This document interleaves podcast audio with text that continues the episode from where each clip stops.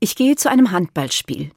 In Kassel spielt die MT Melsungen. Erste Bundesliga. Super.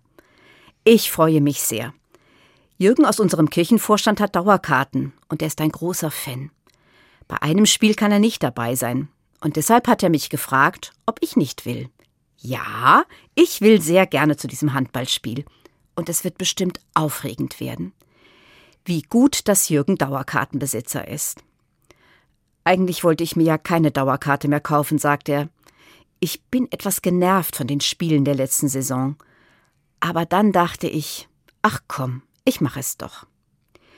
Jürgen ist treu in seiner Liebe zum Handball und zu MT Melsungen, auch wenn es nicht so gut läuft und Spiele verloren gehen.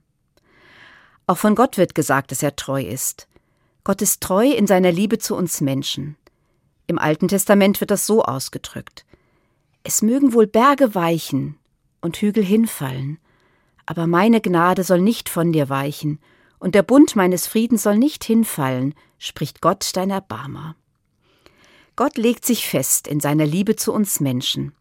Der Bund bleibt bestehen, auch wenn es drunter und drüber geht. Berge weichen und Hügel fallen hin.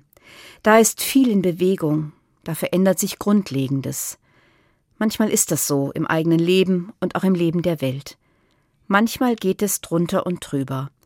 Aber Gott steht treu zu uns. Darauf vertraue ich. Gerade in den unruhigen Zeiten kann ich Gott um seine Hilfe bitten und mich auf ihn verlassen. Und Jürgen hat mich mit seiner Treue zu MT Melsungen daran erinnert.